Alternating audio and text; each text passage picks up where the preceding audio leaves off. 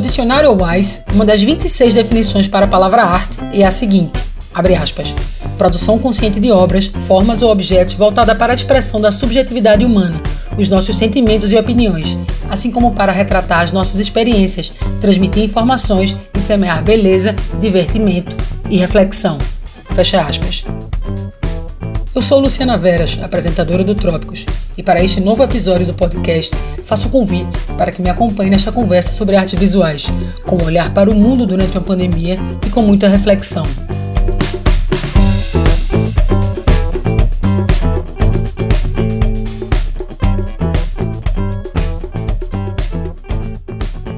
Sejam bem-vindas, bem-vindos e bem-vindes a este episódio 23 do Trópicos, o podcast da revista Continente. Essa é a nossa quarta Continente Conversa.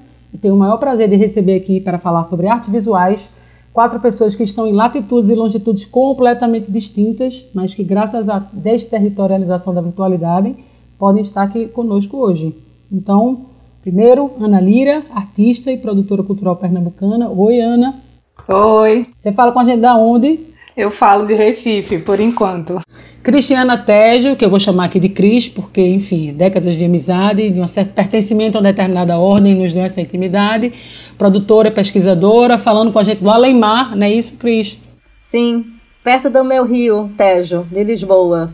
Dalton Paula, artista, que na verdade multiartista, talvez a palavra artista nem consiga é, significar tudo, porque ele trabalha em vários suportes. Oi, Dalton, você fala com a gente da onde? Olá, Luciano, tudo bem? Tô falando de Goiânia aqui, do coração do Brasil.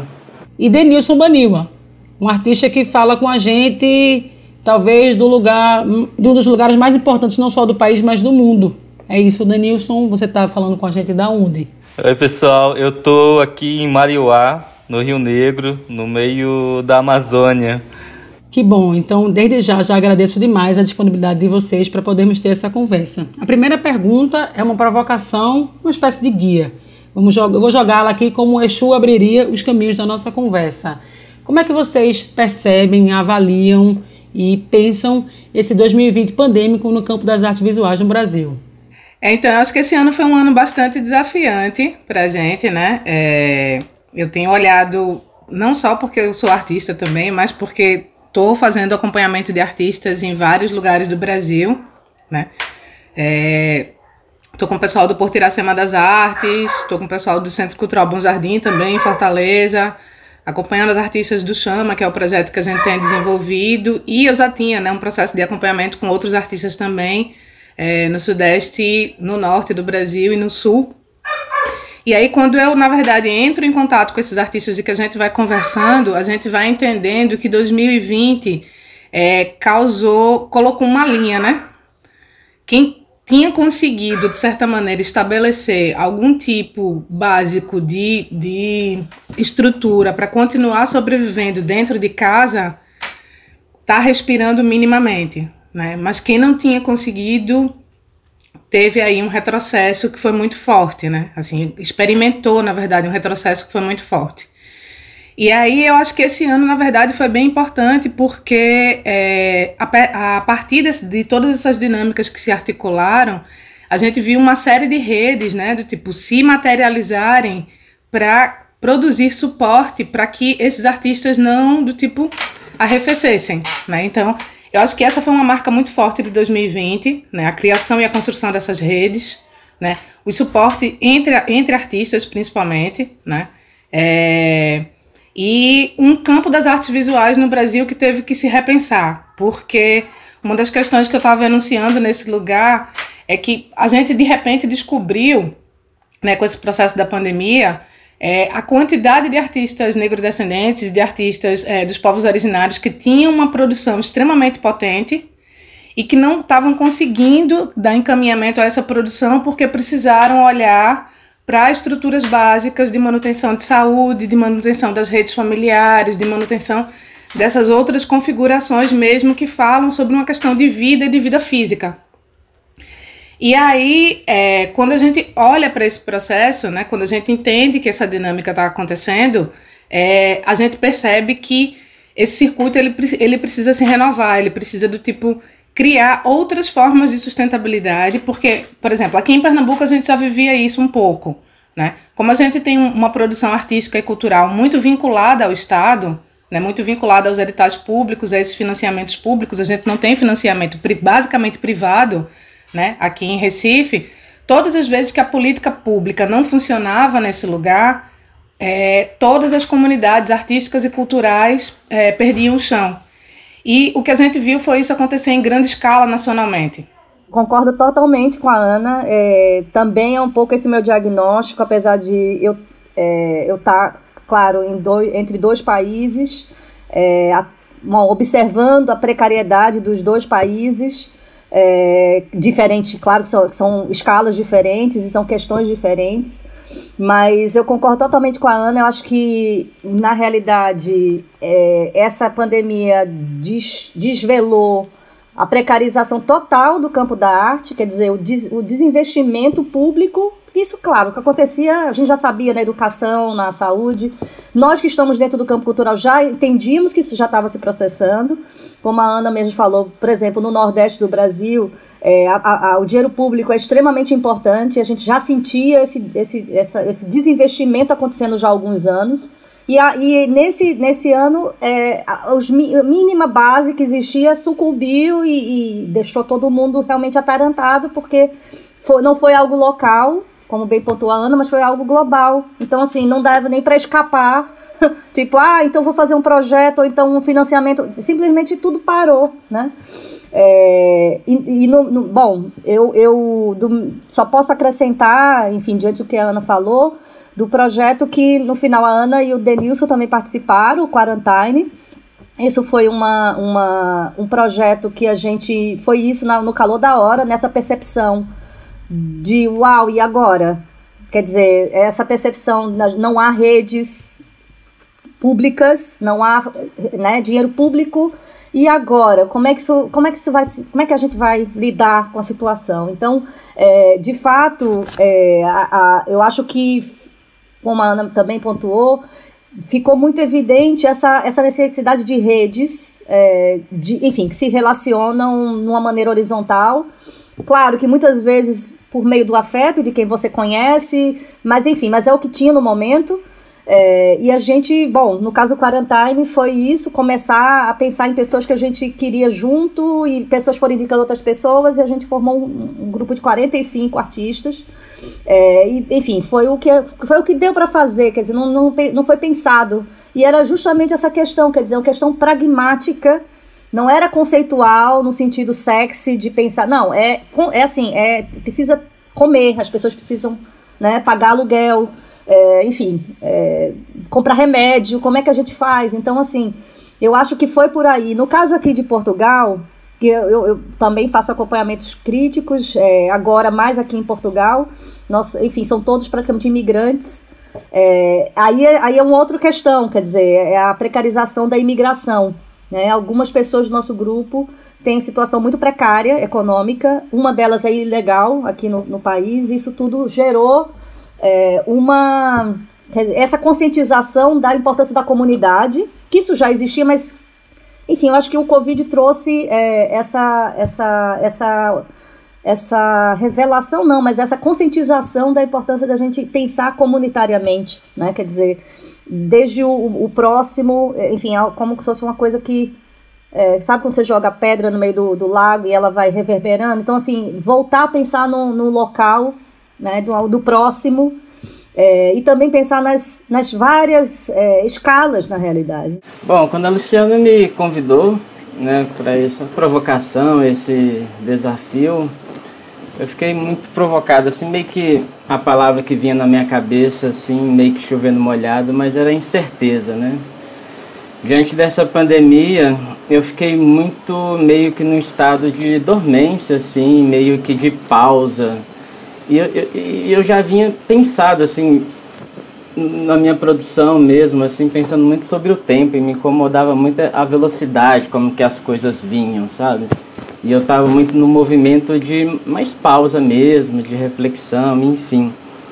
E, e, essa pandemia é interessante, assim, porque eu fiz um, uns levantamentos de alguns pontos assim mais gerais, porque a, acabam refletindo né, nas artes visuais de um modo todo, que é, ela vai absorvendo né, tudo que acontece de forma sensível no mundo e vão dando desdobramentos e questionamentos, enfim.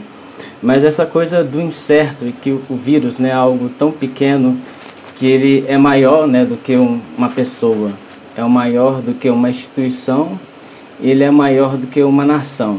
Ele é capaz de fazer esse movimento de paralisar tudo, né, nesse movimento da contemporaneidade, que está tudo nessa velocidade louca, né, tudo muito louco assim. Então a gente, sei lá, a gente pode pensar né, esse movimento, não sei, de perdas, né? Não sei bem se pode falar de perdas, né? Esse tempo de perdas, é, é, tanto na questão de, de, entes, né, de entes queridos, das pessoas que estão se indo, né, por conta dessa enfermidade, da, das pessoas, né, que estão próximas a gente, de uma certa naturalização, né, da morte, da doença. Os espaços, os espaços estão se modificando, né? Os espaços estão se confinando de algum modo.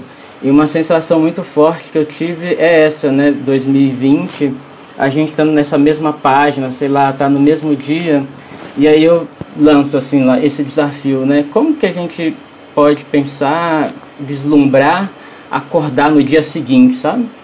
chegar na página do dia seguinte. Sei lá, talvez seja um desafio para 2021. Acho que a gente, a gente descobriu algumas potências que a gente podia movimentar nesse ano, é, infelizmente de uma forma muito traumática, né?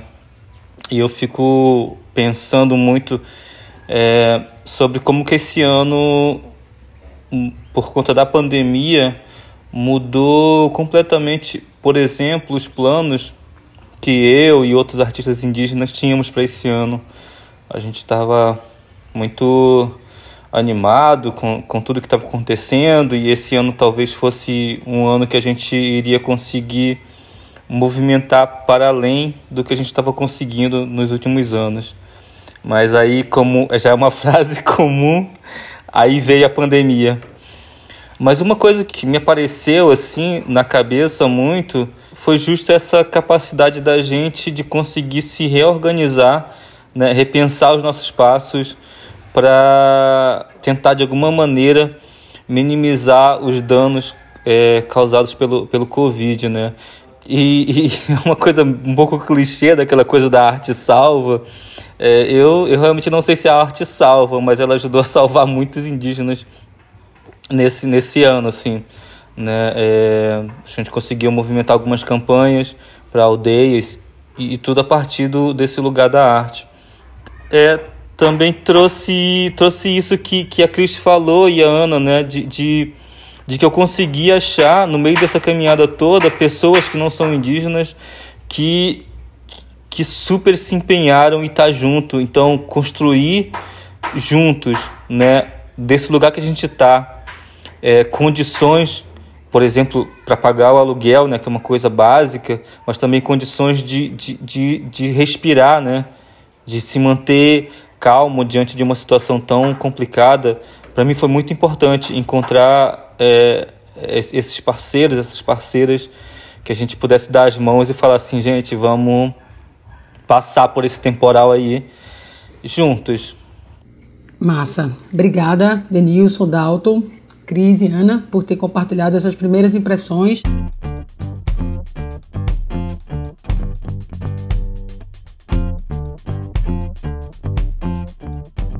Agora eu vou propor um, um fluxo oposto e vou começar fazendo uma pergunta para Denilson. Você venceu o prêmio Pipa Online em 2019, acho que deve ter sido uma, uma alegria enorme, e 2020 trazia para ti essas perspectivas de poder participar em duas grandes mostras, né? uma no mar, no Rio, e uma na Bienal de Sydney, na Austrália. Mas sei que você não participou dessas mostras. E ao mesmo tempo tem uma frase sua que é bem icônica e que Mariana Oliveira, que produziu é, comigo esse episódio, pensou que é a seguinte: a arte construiu a história do mundo. Então eu pergunto para você, como artista, como é que você teve que reinventar a sua própria história é, nesse 2020 e produzir diante de tudo isso, que você já colocou, de um contexto muito maior, de deslocamento, de você querer sair de onde você estava no Rio e ir para o Rio Negro, onde estava sua família, de uma pandemia e, e dessa necessidade da arte e de quem vive da arte, de quem produz, de quem reflete, de quem pensa, continuar se aferrando a isso como uma das vigas mestras para nos sustentar e a navegar esses mares turbulentos de pandemia, né? Para mim ainda tem sido muito importante pensar esse espaço da arte como um espaço de, de, de reescrita de história. Tenho pensado muito, por exemplo, em mudar a história do, de, de, de, como que o acesso à informação das populações e da história indígena chega no Brasil. Uh, eu cheguei aqui no Rio Negro e a, a, primeira coisa que eu fui ver foram os materiais escolares. Né? Então eu, eu tenho alguns livros aqui que eu recolhi é, e os materiais escolares, imagina que ensino fundamental, médio, né, o ensino básico do Brasil, mesmo aqui no meio da, da Amazônia, é, os livros são os mesmos que são estudados em São Paulo, no Rio de Janeiro, no Sul, é, onde as gravuras, né, a, as obras de arte servem como suporte para contar a história do Brasil nos livros escolares. E, e tá lá primeira missão no Brasil, tá lá é, esses grandes ícones da, da arte brasileira ensinando essas crianças indígenas daqui que o conquistador é o cara bom da história, né? E eu fico pensando muito nisso, né? De como que o meu trabalho, os trabalhos de outros artistas indígenas podem chegar nessa educação básica brasileira. Que é, acho que se a gente tem um, um adulto que é que é racista ou preconceituoso, de certa maneira, muitas dessas coisas foram alimentadas durante essa educação básica, que não teve acesso à diversidade de informações e diversidade de pontos de vista históricos na sua, na, na sua, a, a, na sua idade escolar. E uma das coisas que me deixou muito feliz foi esse ano é, eu consegui, junto com algumas editoras que produzem material escolar, ter obras de artistas indígenas nos livros escolares, lado a lado com o Vitor Meirelles, né, lado a lado com, com, com a Batalha do Riachuelo, a Guerra do Paraguai, é, onde os indígenas foram essenciais, mas foram apagados desses lugares. É, e acho que, que eu tenho pensado a arte como esse lugar de, de, de, de tentar é, mudar um contexto educacional no, no Brasil. Acho que menos mudar a história da arte, mais mudar o modo como se conta a história do Brasil nessa idade escolar.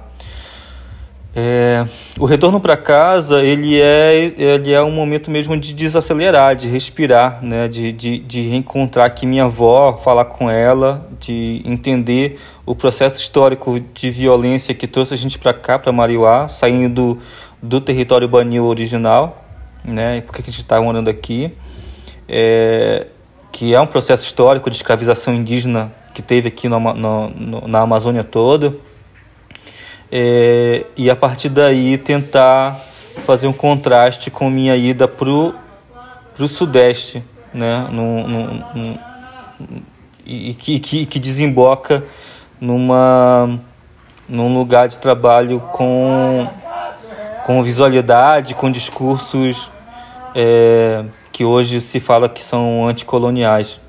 Dalton, no seu trabalho, o corpo é suporte, é instrumento, é plataforma, é armadura. Você usa o seu corpo, a sua pele, nas suas obras. Então a gente vê você, o artista e o corpo. Em 2020, pelo que eu vi, teve uma exposição sua nos Estados Unidos, né? Então, pergunto, como é que foi usar o corpo em um momento em que essa nossa matéria física se mostra tão frágil?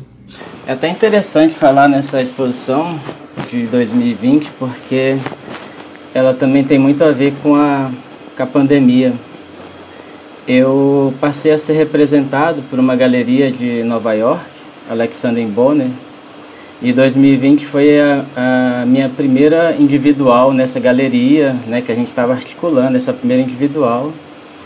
Então, é, como uma estratégia de buscar novos horizontes, né, fazer novas redes e buscar novos movimentos, eu propus para minha galeria ficar, minha galerista ficar três meses em Nova York e produzir essa série de trabalhos é, lá, né? É, é, alugar um ateliê e tal. Dentro de uma pesquisa que eu estava fazendo, que é sobre retratos e são retratos de personalidades negras século XVI, XVII, XVIII, XIX, na sua grande parte, é, que não se tem imagem, se sabe muito pouco sobre elas, sabe? Sobre essas grandes personalidades. E beleza, aí cheguei em Nova York em 2000, é, fevereiro, 11 de fevereiro, e com material, né, para exposição e tal. E aluguei o, o ateliê e comecei a trabalhar. Mar, comecinho de março, estoura a pandemia. É, Nova York é o epicentro da, da pandemia e fecha tudo. Os brasileiros que estavam lá, né, assim, que não tinha nada fixo, volta, tudo pro Brasil. Dalton, você vai ficar aqui e tal? Não, assim, não, eu, eu tenho que fazer esse trabalho e tal. Então, Luciano, quando você me pergunta, né, essa relação de corpo que eu tenho, eu sempre gosto de repetir isso, sabe? Eu sou, eu sou um instrumento, sabe? Eu sou um instrumento é, é, no sentido de dar continuidade ao trabalho de muitos homens e mulheres, sabe? Ancestrais que fizeram vários trabalhos, né? Derramaram sangue, suor, sabe? Nessa terra, sabe? Em outras terras, nessa diáspora negra. Então, é, eu sabia muito bem o que eu estava fazendo lá em Nova York, sabe?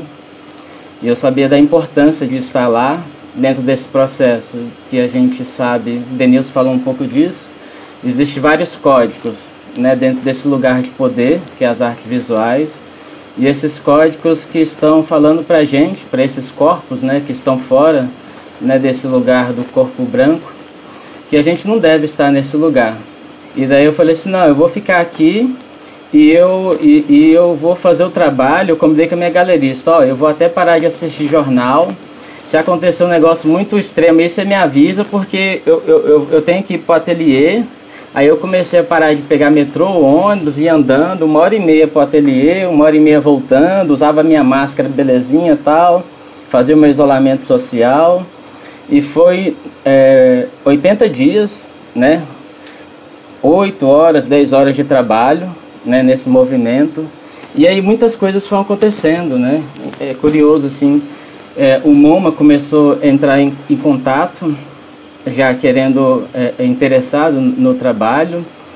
Então, quando eu coloco meu corpo, né, é um corpo que ele tem um, uma linha contínua, que ele começa no passado, ele está no presente e ele vai continuar no futuro porque isso é uma raiz, sabe? É uma árvore, que é uma árvore que ela vai ficar frondosa, vai gerar sementes e vão dar várias outras árvores frondosas, isso vai gerar sementes e isso vai se reproduzir. E isso nunca vai se acabar. Depois dessas andanças de Dalton por Nova York, eu pergunto a Cris como é que foi para ela em 2020 abrir um espaço expositivo, no momento em que tudo estava sendo fechado, tudo interditado, estacionado, os sonhos estagnados também. Você e Marilá Dardot abriram o Now Here Lisboa. Então conta como é que foi um pouco isso. Na realidade, o Now Here surgiu de uma maneira imaterial, eram, eram encontros, acompanhamentos, uma maneira da gente sair do isolamento é, que a gente sentia aqui como mulheres brasileiras é, apesar de termos contatos institucionais, há uma, uma questão muito mal resolvida colonial entre portugueses e brasileiras, principalmente. Então foi muito interessante porque não havia perspectiva de um espaço físico. A gente se reunia no ateliê da Marilá, mas a Marilá ia se mudar para o México eu ia ficar com a ateliê da Marilaga. Então a gente abriu uma, uma montra, uma, uma que a gente chama Finestra Sinistra, do Daniel Moraes, e, e era muito louco, porque é um trabalho que ele pedia que as pessoas fotografarem as suas mãos num dispositivo que ele criou, é todo um pensamento a partir da mão dele. Resumindo muito, essa imagem estava colada num, no vidro. Você me dá uma mão? Era essa. E de repente no dia seguinte, ninguém podia mais tocar nos outros, não podia apertar a mão, não podia. Quer dizer, foi muito estranho. E a gente naturalmente passou para o online. A gente foi criando essa consciência de que se a gente não tivesse junto, a gente ia pirar. Eu, pessoalmente, eu passava a semana toda esperando o dia que a gente ia se encontrar. Isso só intensificou o, o, nosso projeto, que na realidade é, um, é uma comunidade que a gente está criando aqui, de suporte. E quando a gente saiu do lockdown, nós fomos para o ateliê de uma das participantes, um ateliê grande, assim, ventilado, que a gente podia se encontrar sem contaminar uns aos outros. E nesse processo de ver o que todo mundo estava produzindo, é, a gente entendeu que fazia sentido a gente ter um lugar que a gente pudesse mostrar a produção desses artistas. O espaço do Nauria foi uma, uma resposta orgânica a tudo isso essa trajetória desse ano, assim, foi muito difícil. Inclusive, a gente não planejava quase nada, na realidade. Planejava ficar com esse espaço da Mari a gente continuar junto. E, e, e, é muito, foi muito forte essa junção de, toda, de todos nós, né? Agora são 20 artistas que fazem parte do nosso grupo. Como eu disse, há uma diversidade dentro do que é possível aqui em Lisboa. É, claro que já um filtro de quem migra e quem trabalha com arte até chegar até a gente, mas é, foi isso, foi uma constituição de muitas, muitos braços, muitas, entendeu? Muitas energias juntas e principalmente é, o que não está o que não tá mostrado é o que está no backstage, entendeu? Assim como a gente conseguiu entre nós ajudar uns aos outros também. Isso foi, foi fundamental para manter mínimo aterramento, assim. Foi muito difícil. Está sendo ainda, né? Muitas, como eu disse, muitas das pessoas do grupo têm uma vulnerabilidade social muito forte. Trabalhavam como, sei lá, garçom ou como babá, e tudo isso ruiu, assim, de hora para outra, por aí.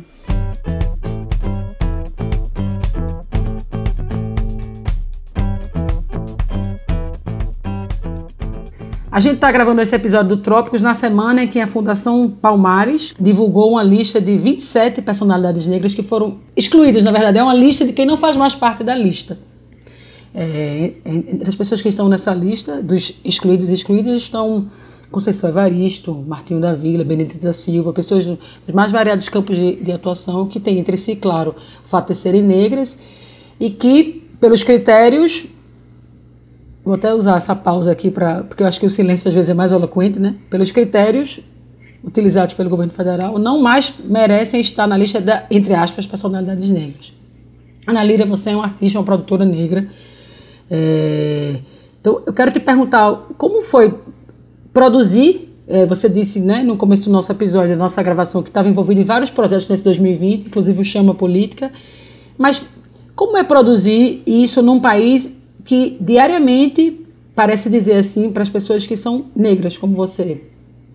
Embora vocês sejam a maioria da população, vocês não pertencem aqui, vocês não têm que estar aqui. Vocês são os pretos, pobres, periféricos que são chacinados pela polícia militar. Vocês são, vocês estão em maior número nas estatísticas né, da população carcerária. E vocês agora nem mais personalidade de direita podem ter, porque quem vai definir quem é personalidade ou não é o governo. Não mais assim a história, né, a biografia. Então, queria que você falasse um pouco sobre isso. A gente aprende a ler, na verdade, essas mudanças governamentais e essa estrutura a partir de um outro lugar. Que eu tenho debatido muito com as pessoas, que eu tenho chamado de política das formas, né? Que é quando os governos, na verdade, né? E isso é, é um processo que tem rolado não só aqui no Brasil, mas no mundo afora, tenta se aproximar de, um, de uma determinada população, que nesse caso é a população efetivamente é, é, de renda mais básica do Brasil, né, a partir de uma lógica que seria é, a lógica que durante anos figurou dessas das figuras que em tese são interessantes e que poderiam se aproximar dessas pessoas. E aí o que começou a acontecer? A gente foi vendo governos de direita e de extrema direita adotarem práticas de trazerem para o circuito governamental o que a gente chama de um processo de representatividade oca, né?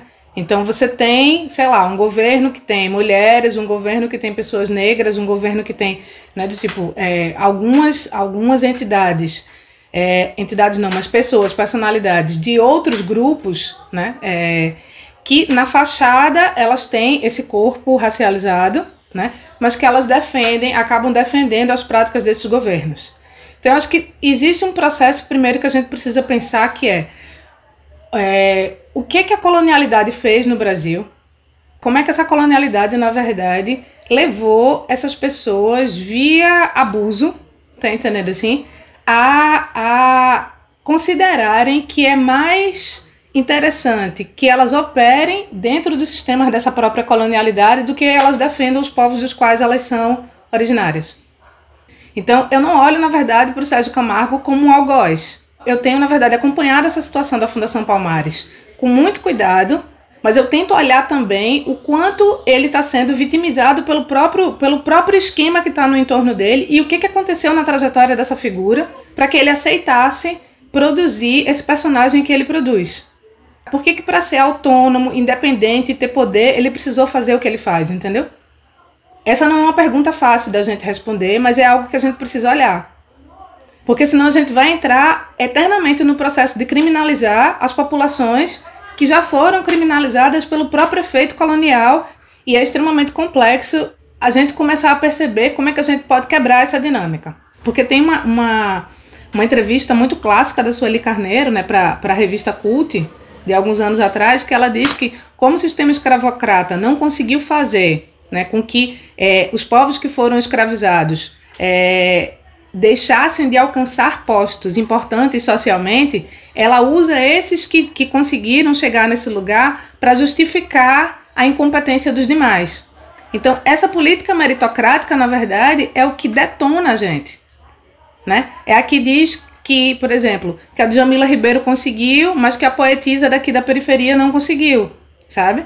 É a que diz que, sei lá, o Sérgio Camargo tem, tem um grande lugar de poder socialmente, mas que, sei lá, o, o menino que mora no interior da Bahia não conseguiu, sabe assim?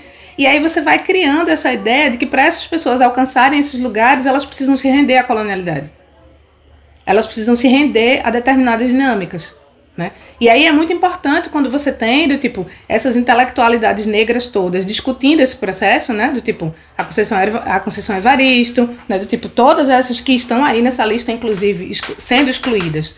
É importante que elas estejam aí do tipo, é, não só debatendo essas questões, mas colocando isso em prática, né? Para que a gente possa transformar isso, mas principalmente as, o que a gente precisa é rever esse olhar de como é que a gente olha para essas figuras que estão sendo utilizadas por esse próprio sistema, tá entendendo assim? Para materializar isso que, que a Sueli Carneiro diz, sabe? A gente precisa olhar para isso a partir de um outro lugar. Porque se a gente não faz isso, aí de fato vai ficar do tipo todo mundo se comendo, né? E criando um cenário muito pior para a gente existir. Entende? Então, hoje eu estou muito preocupada, mais do que estar do tipo pousando nas redes ou de, sabe? Eu estou muito mais preocupada em utilizar é, é, a minha dinâmica cotidiana para tentar fortalecer o máximo possível, né, do tipo redes de apoio a esses artistas, sabe assim? É, como é que a gente faz projetos que podem remunerar esses artistas melhor? Como é que a gente faz projetos, tá entendendo assim, que garantam que elas possam do tipo dar um respiro, assim, do tipo que o dinheiro que venha não seja utilizado todo para a produção da obra, mas que ela tenha condições, sabe? E que a gente possa produzir essas discussões também, sabe? No sentido de dizer, olha, talvez não seja tão legal assim, talvez não seja tão, tão interessante assim você simplesmente fazer o jogo é, desse opressor em nome de um lugar, porque você vai conseguir o lugar, mas você vai do tipo massacrar 300 outros, 500 outros, mil outros que estão ali precisando também é, de políticas públicas porque é isso, né? A gente, quando a gente fala de política pública no Brasil, fica, pode ficar parecendo uma coisa de você ser sustentado pelo Estado, mas quando a gente observa o cotidiano, a gente não tem política privada no Brasil, principalmente de cultura, né? Você tem, na verdade, uma política privada pública, né? Porque todos os entes privados brasileiros pedem do tipo é, isenção de impostos, né? Pelo pro governo federal, né? Do tipo, ou é BNDES, ou é, ou é Lei Rouanet, tipo, né? E aí o que é doido é o que, eu, por exemplo, eu tive a oportunidade agora, a revista que tinha me convidado, né, para produzir um texto, um texto crítico sobre é, o IMS Convida, né? E aí a gente tava, justamente, eu tava olhando os trabalhos de todos esses artistas, tipo, olhei toda a plataforma, olhei os trabalhos dos artistas e entrei em estado de choque de perceber isso, né? Do tipo assim, que essa política de financiamento privado, na verdade, é uma política de financiamento público e a gente é privada de um direito que é nosso, né? Do tipo de acessar esses recursos e de poder construir aí é, uma vida melhor mesmo, né? Para essa, essas populações. Então, a dificuldade que a gente tem de produzir essa arte é muito nesse lugar, de produzir essa cultura é muito nesse lugar, sabe? De ver como esse, o sistema colonial se estruturou e continua aí produzindo suas formas contemporâneas de escravidão, né, a partir dessa lógica das formas. Queria aproveitar que Ana trouxe as seguintes palavras na fala dela: colonialidade, racismo, acentuação de desigualdades, para perguntar a vocês quatro, aproveitando né, que Ana já tocou no assunto, Como é que as artes visuais no Brasil repercutem o racismo, que é ontológico na nossa sociedade, que é, faz parte da nossa constituição como nação? É, como as artes visuais problematizam as questões de gênero também. A gente sabe que nós somos uma sociedade machista e misógina. Então, as artes visuais, claro, não estariam imunes a tudo isso que nos constitui. Então, queria que vocês falassem sobre isso. Como é que essas questões são problematizadas ou não são problematizadas nessa vereda das artes visuais? É, bom, para mim até então o que estava evidente era a questão de gênero, porque uma das coisas que eu sentia né, observar o tratamento que eu recebia, diferente do tratamento que curadores, colegas homens recebiam, isso eu já, já entendia, a forma como, inclusive, no próprio Recife, na época em que eu trabalhava inicialmente na Fundação Joaquim Nabuco, tudo, todas as matérias, as coisas que saíam eram muito diferentes do que saiu sobre Moacir dos Anjos, por exemplo, ou outros curadores. Uh, o olhar que lançavam para mim era sempre muito mais... É, constrangedor do que para outros, outros curadores. Bom, essa outra falácia do mundo da arte brasileira, dizer que nosso mundo da arte brasileira é matriarcal, é, é, as mulheres são artistas, as artistas mulheres são mais importantes, é, sei lá, Tarsila da aí começa a citar, Tarsila do Amaral, aí todos os nomes, né? Anitta Malfatti, Lígia Clark, e aí tem, obviamente, essa, essa, esse véu aí que é o véu da classe social e da cor, né? Enfim, então, quando você me fez o convite, né, eu, eu não sabia quem que era os outros convidados da mesa, né? Eu queria ressaltar que eu fiquei muito feliz, assim, sabe? E até pouco tempo atrás não era possível, sabe, uma mesa dessa, assim, sabe? Que acho que representa mais do que é o país, assim. Algo assim que, que, que as artes começam a dar um sinal de mudança, assim, mesmo que tardio e, e, e, muito, eu acredito que é tímido, sabe? Mas a gente fica feliz, assim, de ver, assim, né? Por exemplo, que, que eu vejo, assim, como tirando, né? O, o trabalho, né? Por exemplo, de artistas indígenas, desse lugar do objeto e lugar, por exemplo, do antropológico, né? E colocando no lugar de produção, né? De conhecimento, né? E produção de conteúdo da arte contemporânea. Então eu, eu vivi com muito bons olhos, por exemplo, né, a contratação do MASP, né, da Sandra Benites, né, a curadora que, é, né, primeira vez agora e, e, e ansioso assim para ver, né, essa essa mostra agora para 2021. E aí eu falei isso também porque eu não sabia do do Denilson e eu fiquei muito feliz também com a, com a mostra da, da Pinacoteca, né, e eu acho que foi com muitos bons olhos assim e reverberou muito, as pessoas ficaram muitos artistas e artistas ficaram muito entusiasmados e também com a curadora, né, Naine Terena, assim. E, e, e, por que que eu digo isso assim, né, tanto da questão né, indígena e de gênero? Porque eu vejo como só ocupando esses lugares de poder, sabe? Estando dentro desses lugares para de fato ter mudança.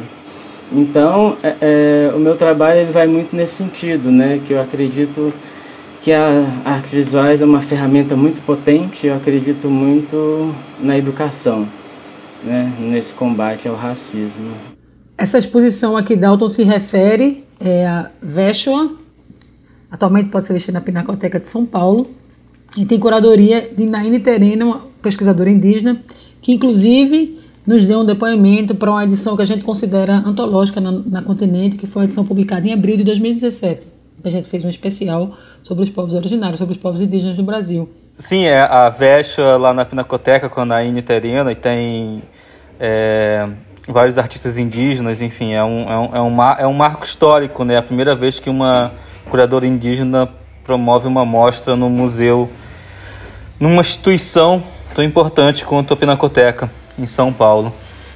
Eu estava conversando com, com alguns amigos indígenas do, do quanto a gente conseguiu mudar em menos de dois anos, sabe? Uma mesa onde artistas indígenas, exposições onde artistas indígenas uh, sequer participavam como artistas, né? E hoje temos a Naine, a Sandra, a Naine na Pinacoteca e a Sandra Benite Guarani no MASP. Uh, e tantos artistas indígenas é, em exposições invisíveis, né? Depois de tanta invisibilidade, tudo isso não, é, não seria possível há três anos atrás. do ponto de vista indígena, foi uma mudança super radical, assim. Mas do ponto de vista histórico, é uma mudança que não representa 0, 0,000,5% assim, né, de toda a construção histórica do Brasil colonial e racista, enfim. Mas assim, eu fico muito feliz que eu esteja aqui com vocês, porque isso de fato há, do, há pouco mais de dois anos atrás não, não seria possível. Eu entendo o processo de colonização e de construção desse, né, desse país como um país racista, por exemplo, é uma construção de mais né, de, de, de centenas de anos. Então, está muito bem pavimentado, muito bem estruturado. E criar possibilidades né, de construir um lugar, como dizem os guaranis, um, um outro mundo, é muito difícil. Toda chance que a gente tem de ocupar e de invadir, talvez, esses espaços institucionais, espaços uh, que, que tragam uma luz sobre os nossos corpos, são oportunidades únicas né, que a gente não pode desperdiçar. Acho que essa presença indígena e a presença não binária e, e, e negra dentro desse, de, desse palco de arte tem sido muito, muito importante para a gente quanto pessoa. Um ponto importante também para a gente refletir é sobre a qualidade com que esses corpos circulam dentro desse circuito, sabe? Eu acho que a minha principal questão hoje no Brasil com relação a esse processo das artes é a gente voltar para uma discussão que eu achava que já tinha sido superada, que é a da, a da noção de visibilidade, sabe? Assim, de, tipo, eu ainda recebo, com quase aí, tipo, 15 anos, de, de, de caminhada é, nesse processo, ainda recebo propostas das pessoas me dizendo assim, tipo, olha, é muito importante que você esteja com a gente porque isso vai dar visibilidade para o teu trabalho, assim. E eu tô cada vez mais com a minha língua afiada dizendo, gente, visibilidade não paga contas, sabe assim? Da mesma, eu, e eu uso como exemplo, talvez, a, o momento mais, um dos momentos mais cruciais que eu tive em termos de gastos com um, um, um, objeto simples, que foi um livro, que foi para dar um curso especificamente que eu fui dar, e eu precisei comprar um, um, livro de, de imagem, e esse livro ele custava 500 reais. Se um único livro custa 500 reais, como é que eu vou dar conta, sabe assim, do tipo, de todo um processo criativo que me faça estar aqui debatendo isso com você, e aí eu sinto, na verdade, que a lógica da, não só do sistema da arte, mas das marcas que estão envolvidas, todas, nos processos de apoio desse sistema, continuam é, elaborando a coisa nesse lugar, entendeu? E que vão cada vez mais fragilizando esse lugar. É, e aí eu sinto que se a gente não sai desse, da lógica colonial nesse tipo de reflexão, entendendo que qualquer artista, independente de qual ponto da trajetória dele ele esteja, porque esse, esse também é uma outra falácia da arte, né? Que é a coisa da, da, de achar que, é, que artistas em diferentes fases de carreira têm mais ou menos condições, por exemplo, de atuar em determinados processos. Então a gente vê é, em alguns momentos, por exemplo, muitos editais e muitos apoios à coisa dos jovens artistas, né? Ou outros caminhando para artistas que já estão consolidados. E aí você vê artistas em meio de carreira aí, do tipo com 15, 20, 30 anos de carreira, passando perrengue. Por quê? Porque o sistema meritocrático entendeu que se ele já passou dessa primeira fase, se consolidou em termos de imagem, ele está recebendo um financiamento que garante a existência dele nesse lugar. E não está. E a gente está vendo isso não só artistas individualmente, mas espaços de arte, coletivos de arte, grupos de cultura passando por essa mesma situação.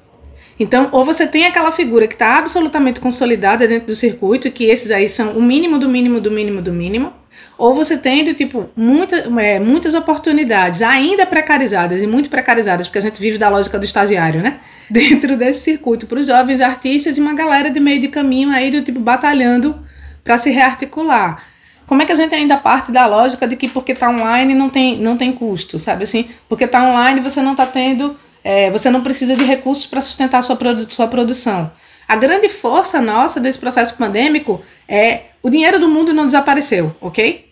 Ele está nas mãos agora de outros agentes que não estavam antes da pandemia. Então, que agentes são esses? A gente quer saber quem são esses agentes e como esses agentes podem agir para redirecionar esses recursos para quem de fato está precisando caminhar e respirar.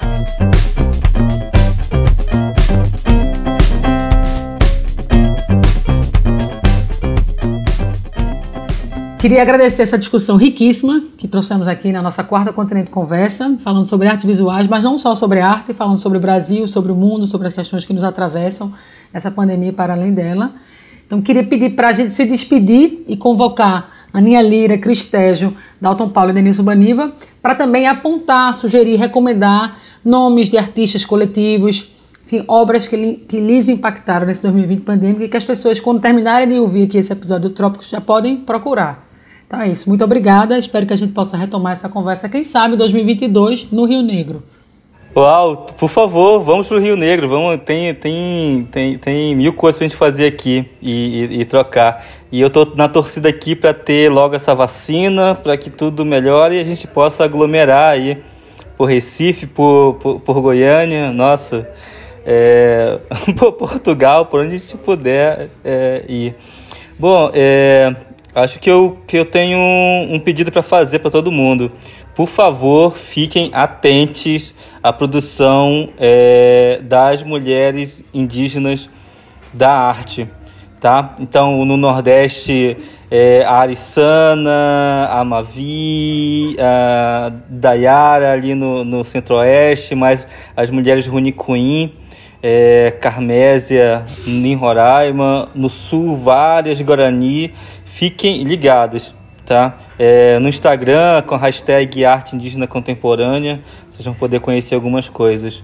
Mas joguem no Google aí, mulher indígena, artistas, vocês vão se impressionar e é, nos próximos anos eu tenho certeza que, que, vai, que vai ser incrível assim, essa, esse juntamento de mulheres indígenas artistas. Tá bom? Um beijão para vocês.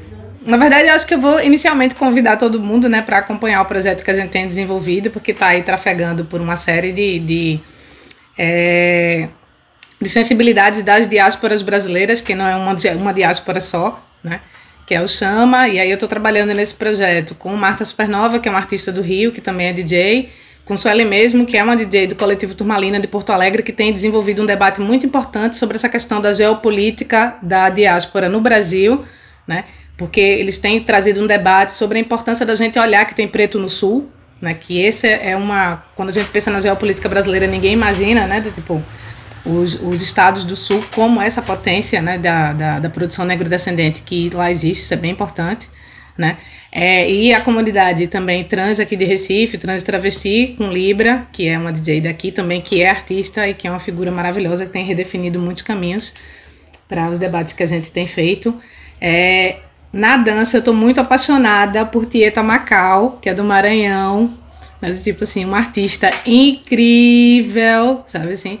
Incrível, maravilhosa. Tô bastante apaixonada também pelo trabalho da Ana Pi, que aí já tem tomado, né, várias, vários caminhos aí pelo mundo. Tô orientando uma artista maravilhosa que tem debatido uma coisa bastante importante, que é a, a o processo do que é ser é, artista retirante, né? Do tipo, pensando nessa coisa do, do de um conceito né, da agricultura da imagem, a partir dessa noção de artista retirante, ela que é filha de agricultores e que tem desenvolvido um trabalho importante sobre isso, que é a Maria Macedo. E vou indicar também o trabalho da Marcela Bonfim, que é uma fotógrafa que tem desenvolvido é, no norte do país um dos documentários mais importantes é, para a gente do, do circuito negro descendente, que é o Reconhecendo a Amazônia Negra, né? É, para pensar também essas confluências aí dos povos, dos povos negro-descendentes entre o norte do Brasil e o Caribe, né? E ela já tem feito um, esse processo há bastante tempo, né?